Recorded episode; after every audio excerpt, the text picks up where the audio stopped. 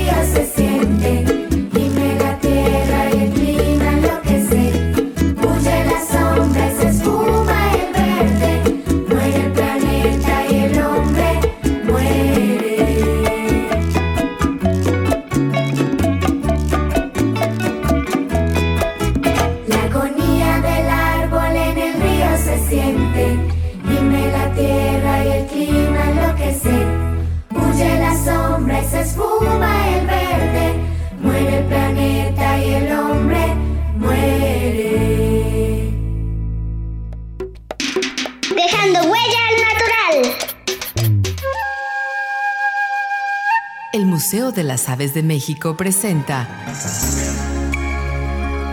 Avesitas, conocer para valorar y conservar. El águila solitaria al volar muestra una banda ancha en la parte media de la cola.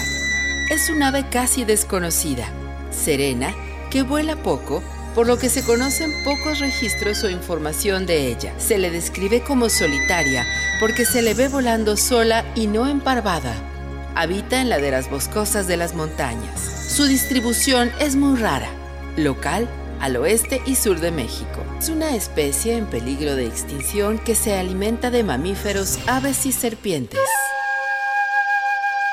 Avesitas. Conocer para valorar y conservar. Museo de las Aves de México. Hidalgo y Bolívar, zona centro en Saltillo, Coahuila.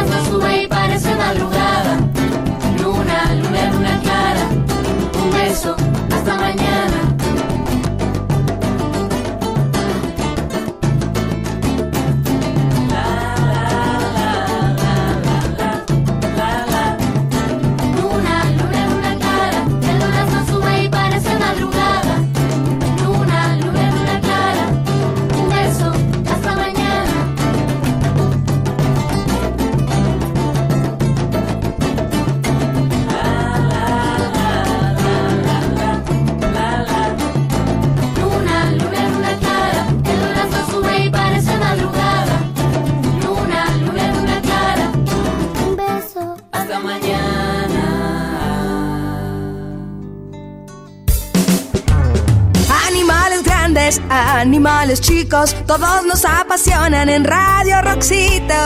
Aquí la naturaleza te reta, de la A a la Z, animales de todo el planeta. Guay, ay, ay. Radio Roxito, un mundo infinito. Guay, ay, ay, ay. Rock para niños, música para todos. Llegaron los expertos del planeta, tras las huellas de la naturaleza, en Radio Roxito, un mundo infinito. Un día en la vida del Cuetlas. ¡Córrele, Tizoc! ¡Apúrale! ¿Qué no ves que ya llegaron los comensales a la manzana gusanada? Su restaurante favorito. ya voy, ya voy, ya voy. Pero hoy llegaron comensales distintos y diversos. ¿Cómo que comensales distintos y diversos? Sí, llegaron los de la reunión de los API. ¿Y esos? ¿Esos quiénes son? Los animales populares independientes, el nuevo partido de la chona. ¡Ay, esa chona! Siempre metiéndose con puro animal. Pues, eh, llévales la carta. ¡Córrele! Hola, hola, hola, hola, muy buenos días. Yo soy Tizoque el Ajolote y seré su mesero en esta ocasión. ¿Desea ver la carta? Sí, muchas gracias. Muchas Uh, sí, gracias, sí, gracias. muchas gracias. Claro, gracias. Cuando de repente, Especies unidas jamás serán vencidas. ¡Chona! ¿Ahora en qué andas metida, comadre? Pues aquí, compadre, dándole a la polaca para mejorar la calidad de vida de todas las especies de América Latina. ¿Qué te parece mi nuevo eslogan?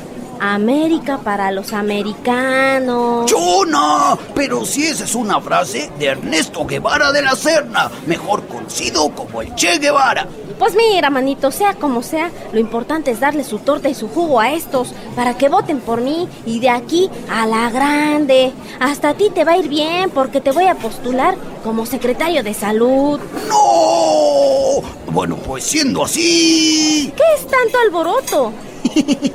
y la, la chona ya convenció al Cuetlas de unirse a su partido y les quiere dar una torta y un jugo a ese tapir, a ese jaguar, a la tortuga laúd y al flamenco representante del orgullo animal. No, pero si esas especies no se alimentan de tortas y jugos. Entonces, ¿de qué se alimentan, Ela? Verás, Cuetlas, los tapires principalmente se alimentan de hojas, ramas, flores, frutos, raíces y hierba, y en ocasiones de plantas acuáticas. Sale una torta vegetariana para el herbívoro que no es carnívoro. ¿Y los flamencos? Ah, pues los flamencos son omnívoros. Ellos gustan de alimentarse de cangrejos, moluscos, algas, semillas, insectos, plancton y también de peces. Sale una torta compuesta para ese amígoro que es un omnívoro. ¿Y la tortuga laúd? Ah, pues las tortugas laúd gustan alimentarse de medusas, calamares, moluscos, crustáceos y algunas algas. Sale una torta de mariscos con salsa de soya para que el alaúd no ponga cara de muerto porque aún no ha llegado el ataúd. ¿Y los jaguares, Ela? Los jaguares, mi querido amigo, se alimentan de venados, tapires, tortugas, peces, lagartos, anfibios y otros animales. Sale una torta de chona. Corran, manitos, corran, que este jaguar hambriento no respeta el reglamento y como es uña larga, seguramente llegará al parlamento. Detrás las huellas de la naturaleza, reportaron El aleloderma Tizoque el ajolote, Cuetlas, tu carnalito de confianza. Y Chona, la tortuga engañada. Radio WAP y la Escuela de Biología dejando huella natural. Edición Mi carnalito Luis Diego Peralta. Tras las huellas de la naturaleza, en Radio Roxito, un mundo infinito. Animales grandes, animales chicos, todos nos apasionan en Radio Roxito. Aquí la naturaleza te reta, de la A a animales de todo el planeta. Guayayayo. Radio Roxita, un mundo infinito. Guayayayo. Rock para niños, música para todos.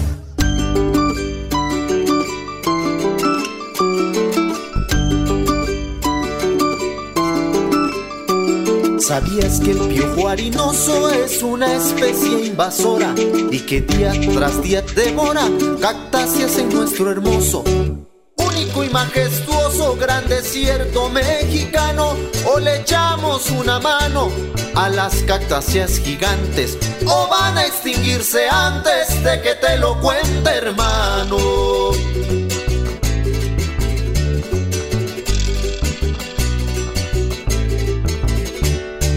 Ratas de aire les llaman a las palomas urbanas, inocentes tan sanas que parecen hoy reclaman. Los ecólogos y exclaman que son especie invasora y que en la ciudad ahora son plaga y causan mil daños. Lo mismo a propios y extraños de forma vallazadora.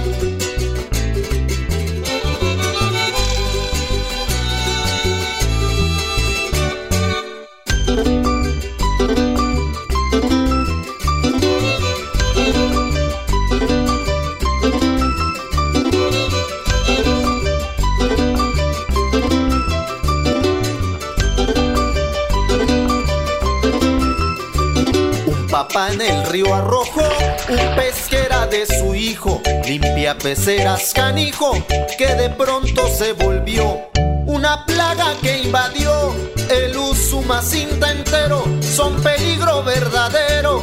Los peces llamados plecos, devorándose completos, presas, lagunas y esteros.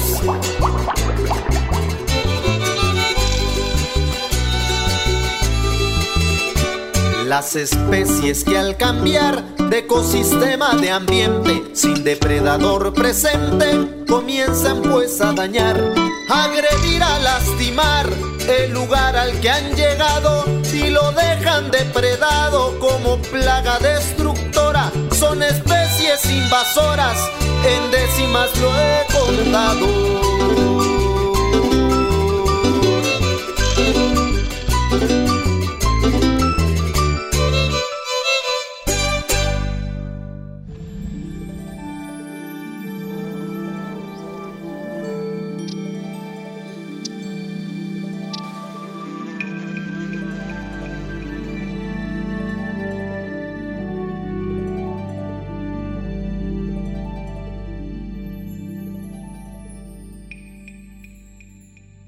Los jardines son lugares conocidos por la paz y tranquilidad que nos brindan. Están llenos de colores, formas, texturas y aromas. Además, atraen una gran cantidad de mariposas, aves y otros animales que podemos observar, conocer y disfrutar. Hoy en día hay pocas áreas verdes en las grandes ciudades y por ello es importante contribuir en su creación y en la medida de lo posible elegir plantas nativas que brinden alimento y refugio a los polinizadores. Pero, ¿qué es un polinizador? Las plantas tienen un pequeño problema para reproducirse. No pueden moverse para buscar pareja. Sin embargo, para la gran mayoría su problema se ha solucionado mediante las flores. De colores brillantes, dulce aroma y jugoso néctar, las flores atraen abejas, abejorros, mariposas, colibríes e incluso murciélagos, es decir, atraen a los polinizadores, los cuales después de haberse posado en las flores, se despiden llenos de polen, que son células masculinas finas como el polvo. Las nuevas flores visitadas son fertilizadas al recibir el polen que se ha quedado pegado en las alas o en las patas de estos visitantes distinguidos. A este proceso se le llama polinización o fecundación cruzada. En muchos casos, la vida de las plantas y de sus polinizadores está tan íntimamente ligada que no pueden vivir las unas sin los otros. Gracias a la polinización, las flores producen frutos con semillas de las cuales nos alimentamos y también producen una nueva generación de plantas. Los polinizadores están disminuyendo por el uso de insecticidas y herbicidas, y las flores se están quedando sin sus leales visitantes y sin frutos. Pero tú puedes ayudar haciendo un jardín para polinizadores con plantas nativas y sin insecticidas. No importa su tamaño, puede ser un balcón, algunas macetas en tu ventana o un pequeño patio. El jardín para polinizadores se llenará de vida y disfrutarás del contacto directo con la naturaleza. Los polinizadores son cruciales para los ecosistemas y para nuestra alimentación. Consérvalos.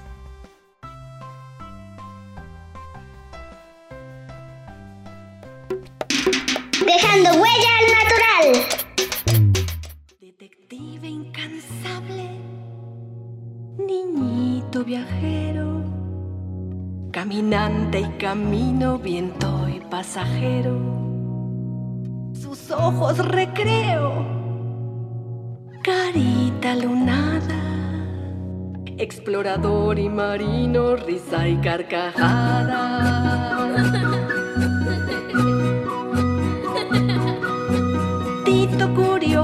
Un preguntón. Pregunta a las ranas, pregunta al ratón. Pregunta y pregunta por qué de las flores son tantas las formas y tantos colores. Se interna en la selva, ha visto un jaguar. Con mucho cuidado, Tito, no vaya a saltar. Saluda una ola en la orilla del mar. Con una ballena, ¡ay! se pone a jugar. Se trepa, se esconde,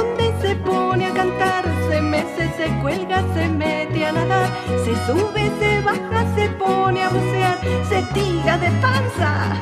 Tito curioso. No deja de andar. Tito curioso adopta de abuelo a un canto viejito llenito de pelo y les dice amigo a dos pinabetes y al corre caminos con todo y copete. Mirando hacia el cielo un águila real, qué lindo polluelo que empieza a volar. Ahí va una tortuga, vive en el manglar, también un mapache y un lindo coral. Se trepa, se esconde, se pone a cantar, se mece, se cuelga, se mete a nadar, se sube, se baja, se pone a bucear, se tira de panza. Tito curioso. No deja de andar. Tito curioso te invita a cuidar la vida que existe en la tierra y el mar. Conoce a los bichos, te quiere decir. Ven conmigo al país de las maravillas. Todo un mundo nuevo vas a descubrir.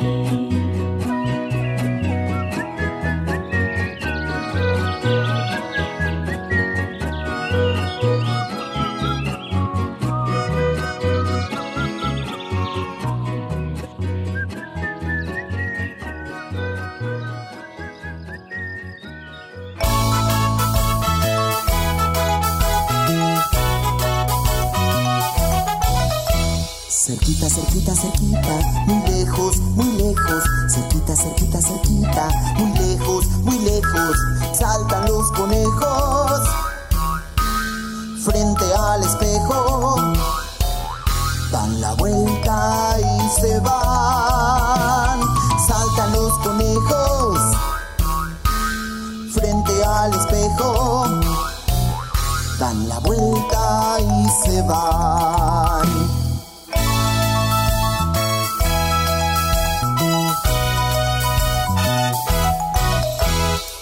Cerquita, cerquita, muy lejos, muy lejos, cerquita, cerquita, cerquita, muy lejos, muy lejos, comen zanahorias, ñam, ñam, ñam, todos los conejos, ñam, ñam, ñam, dan la vuelta y se van, comen zanahorias, ñam, ñam, ñam, todos los conejos, ñam, ñam, ñam, dan la vuelta y se van.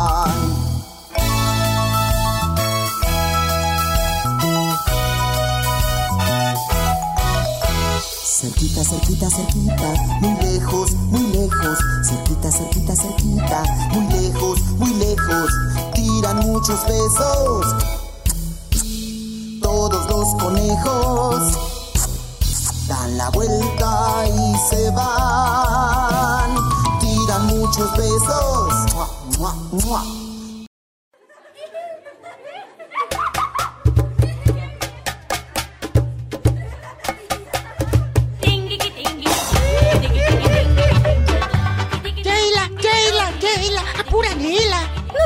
Desesperes, ya estamos de regreso. La magia continúa tras las huellas de la naturaleza. Radio Boat 96.9. ¡Yujú!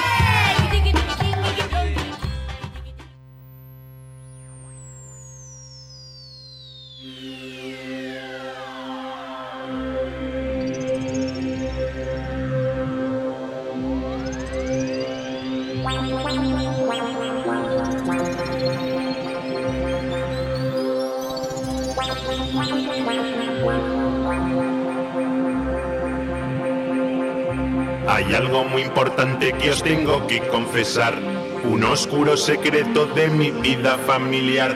La historia de mi hermano no es como la conocéis, de dónde viene y quién es no es lo que parece ser. Y es que la gente ha comenzado a sospechar por su comportamiento peculiar. Por eso estoy aquí, hoy he venido a confesar. Mi hermano es un marciano del espacio sideral. Mi es un marciano. Llegó a este planeta en su nave espacial. Y es que mi hermano es un marciano. Y aunque es un bicho raro, yo le quiero de verdad. Mi hermano no tiene antenas porque yo se las quité. Y luce un color verde, pues de carne lo pinté. Ya no habla en marciano porque yo le enseñé a hablar. Perfecto castellano con acento de San Blas. Es que la gente ha comenzado a sospechar por su comportamiento peculiar. Por eso estoy aquí, hoy he venido a confesar. Mi hermano es un marciano del espacio sideral. Mi hermano es un marciano. Llegó a este planeta en su nave espacial. Y es que mi hermano es un marciano. Y aunque es un bicho raro, yo le quiero de verdad.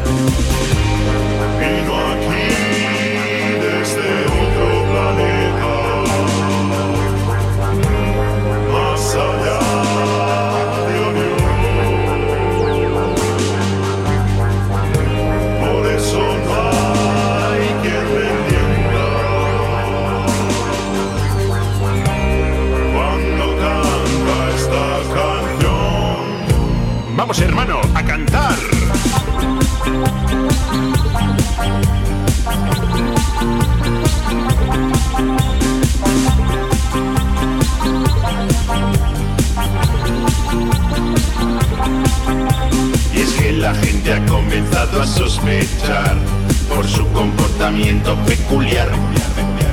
Por eso estoy aquí, hoy he venido a confesar. Mi hermano es un marciano del espacio sideral. Mi hermano es un marciano. Llegó a este planeta en su nave espacial. Y es que mi hermano es un marciano. Y aunque es un bicho raro, yo le quiero de verdad. Y es que mi hermano es un marciano. Llegó a este planeta en su nave espacial. Y es que mi hermano es un marciano. Y aunque es un bicho raro, yo le quiero de verdad. Y aunque es un bicho raro, yo le quiero de verdad. Y aunque es un bicho raro, yo le quiero de verdad. Y aunque es un bicho raro, yo le quiero de verdad.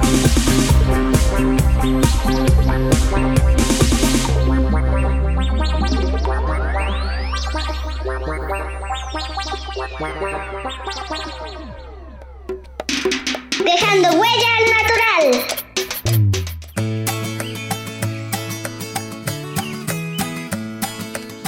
Mira, mira, Stromoli, lo que me encontré. Una caja Tizoc. Sí, Stromboli, una caja. La puritita diversión. ¿Y qué tiene de divertido? Es una caja. Mira, toma esas crayolas y vamos a pintar en el interior como si fuese eh, el interior de una nave espacial. Mm, órale, me gusta. Pues vamos a darle. Te digo, Cuetlas, esta sopa quedará muy buena con la receta de mi abuelita. Sí, Ela, pásame esas canastas. Ten cuidado que ahí vienen todos los ingredientes. Oye, Cuetlas, pero ¿por qué está la manzana gusanada cerrada? ¿A quién se la encargaste? Pues a Tizoc y a Stromboli. Pero, Cuetlas, ¿que no ves que los niños no deben de trabajar? Lo sé, Ela, lo sé, pero les dije que ayudaran a Chonita, que esa es más vieja que tu abuelita. No le digas así a Chonita. Bueno, bueno, mejor ayúdame con estas canastas y ahorita investigamos. Ok, ok, pásale, Cuetlas, pásale. Esto sí que está pesado. Ay, ay, ay, ¿y esta caja? No lo sé. Tizoc, Stromboli, chicos, ya llegamos. Tizoc.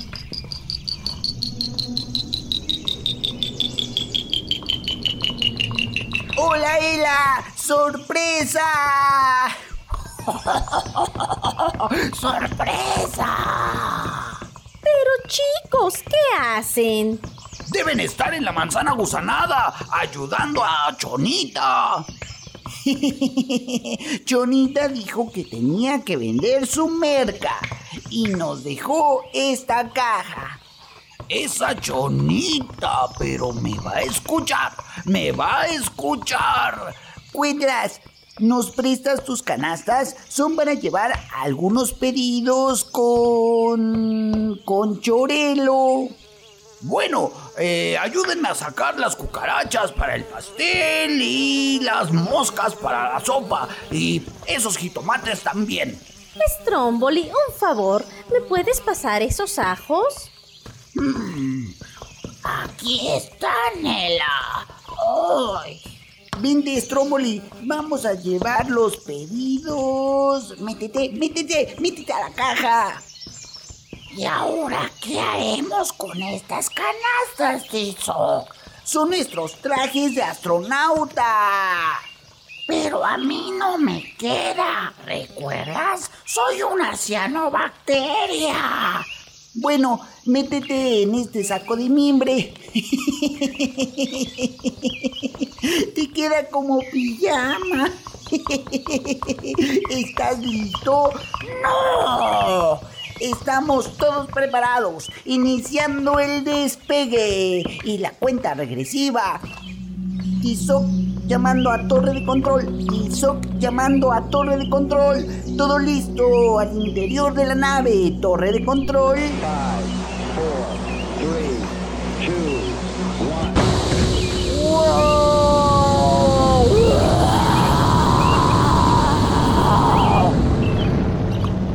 ¡Chamacos, cara de chapulín! ¡Regrésenme mis canastas! ¿Pero qué pasa, chicos? ¿Por qué tanto ruido? Mira, Ela. Primero no ayudan a Chonita. La dejan ir a sus ventas de piratería de calidad. Y después me roban las canastas con engaños. Y ahora están escondidos en esa caja. Ya los vi. Por eso la muevo para que salgan. Comandante Stromboli, cuidado con esos asteroides. Tenemos que salir de este lugar. Nos golpearán. Mm, Capitán Tizoc, creo que tenemos un problema. ¿Cuál es? La tripulación tiene hambre. ¿Pero cuál? Si solo somos dos. Mm, se equivoca, capitán. Me traje a las moscas de la sopa. Pero no sobrevivirán en el espacio. Chicos, salgan de la caja. Regresemos a la tierra, Stromboli. Hay moscas por todos lados. Sí, capitán. En este momento damos vuelta. Chicos, chicos, salgan de la caja. Ya vamos, Ela, ya vamos. ¿Qué pasó? ¿Pero qué hacían? Estábamos viajando por el espacio en nuestra nave. Pero Stromboli.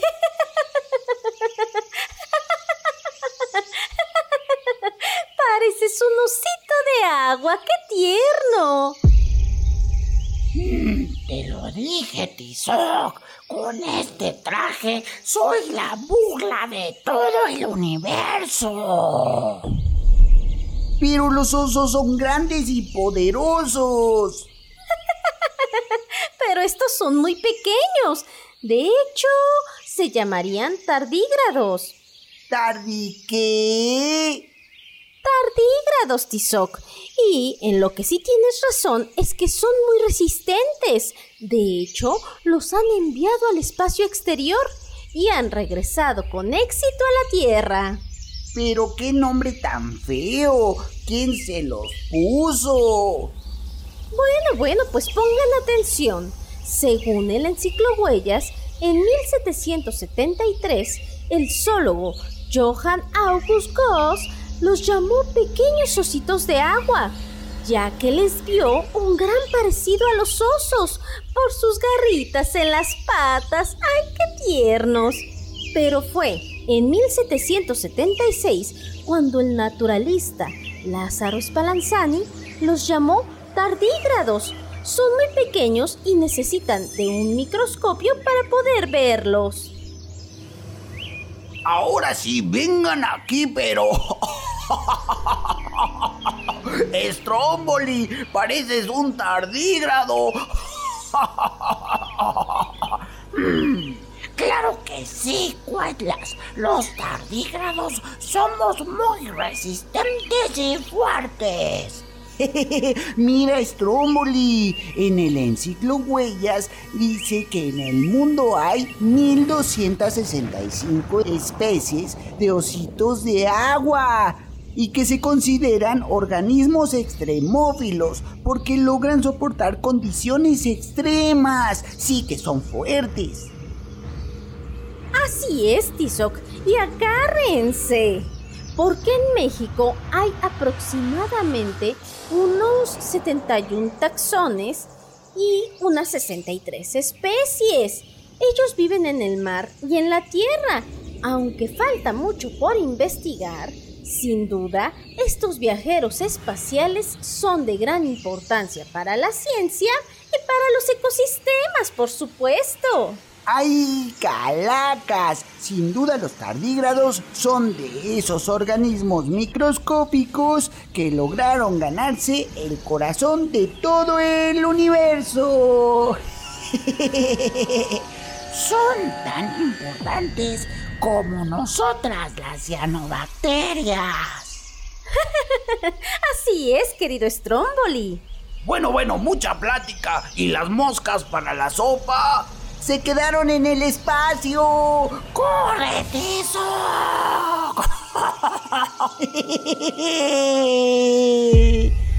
¡Vengan acá! Mientras las huellas de la naturaleza reportaron... ¡Cuetlas! ¡La cuetla sin moscas! ¡Tizoc el ajolote! ¡Stromboli! ¡La tardibacteria! Y el alaeloderma, Radio Boab y Radio Roxito. Dejando huella natural. En la edición, nuestro sitio de agua favorito, Luis Diego Peraltobius. ¡Ay, calacas!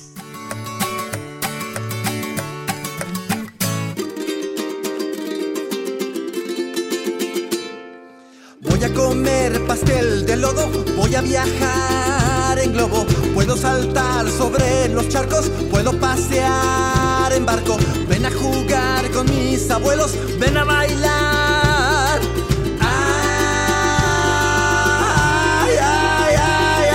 Me voy a echar un taco de ojo, voy a educar a un piojo, puedo contar un chiste viejo, puedo ser un conejo, ven a probar mis caramelos, ven a cantar.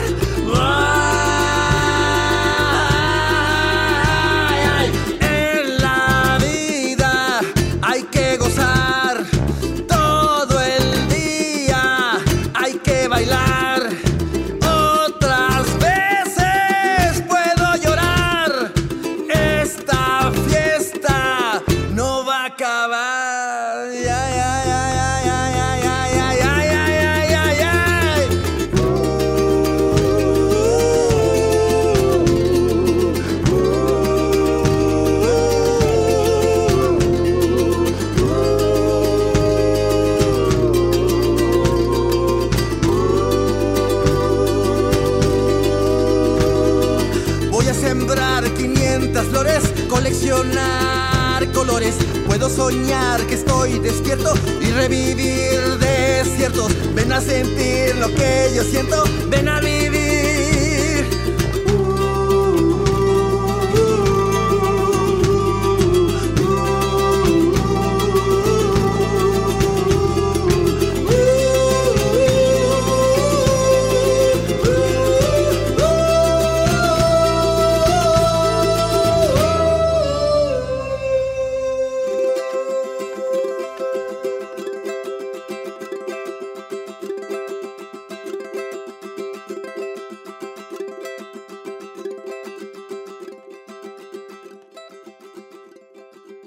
Soy Luis Santiago, tengo 11 años y soy de Tepatitlán.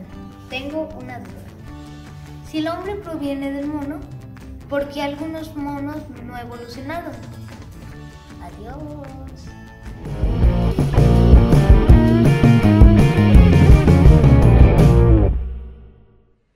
Hola Luis Santiago, te mando saludos a ti y a Tepatitlán. Mi nombre es Palestina Guevara soy investigadora en la Facultad de Ciencias Biológicas de la Benemérita Universidad Autónoma de Puebla. Me da mucho gusto que preguntes acerca de evolución. La pregunta que nos haces es una pregunta muy común tanto en adultos como en niños.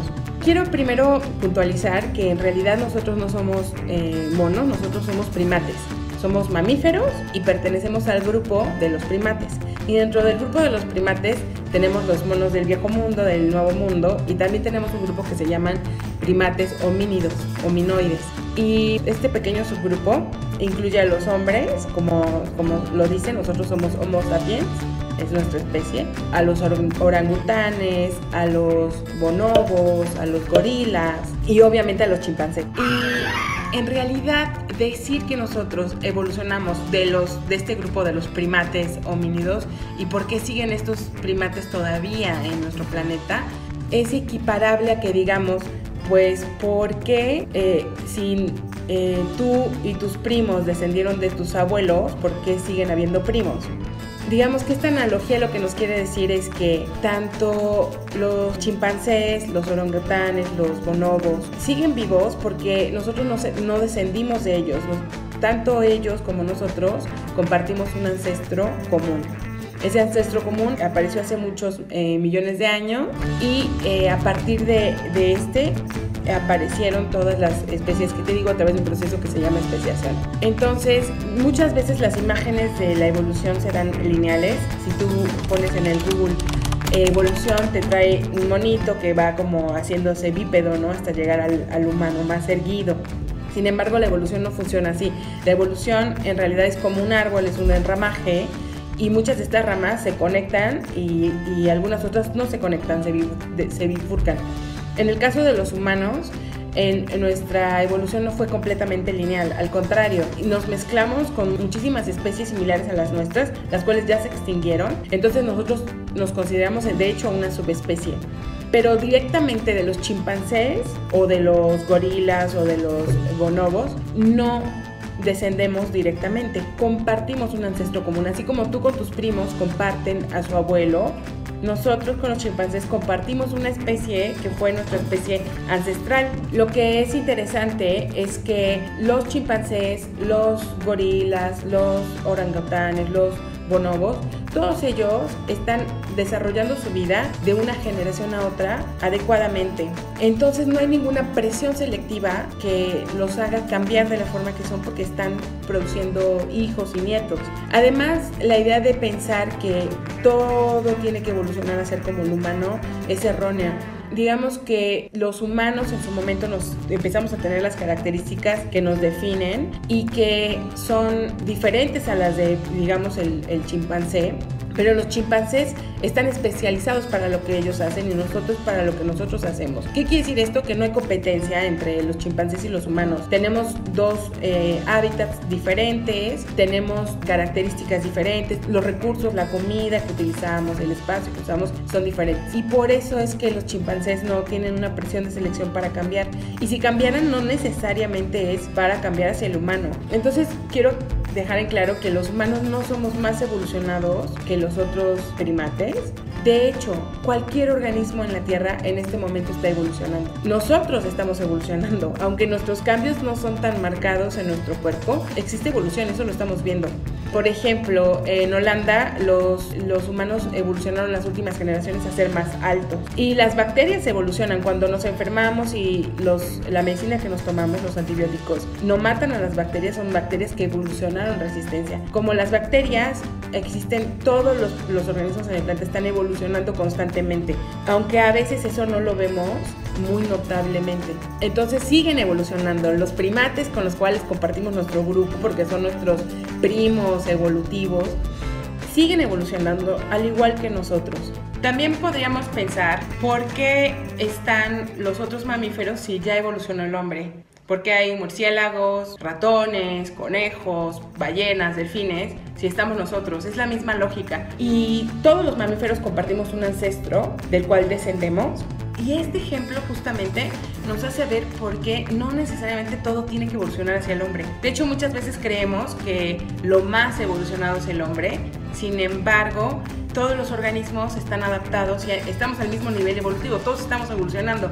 Y ese es el punto yo creo que más importante de la pregunta que realizas, eh, Luis Santiago que todos estamos evolucionando, los humanos estamos actualmente evolucionando, no somos más evolucionados que otros organismos y cada quien está haciendo lo mejor que puede para su ambiente particular. En el caso de los chimpancés, ellos están haciendo lo, lo mejor que pueden en su ambiente. Mientras tengan hijos y nietos, ellos van a seguir existiendo en el planeta. Si no hay una presión selectiva para que se de- dirijan a hacer, a tener las características que nosotros tenemos, no las van a desarrollar. Entonces, el resultado del humano es el resultado de millones de años de evolución, en donde eh, características particulares favorecieron las características que tenemos. Además del ambiente que favoreció el desarrollo evolutivo de nuestras características, también está la combinación de- del material genético, que es la información que todos los organismos tenemos en nuestro interior, los genes.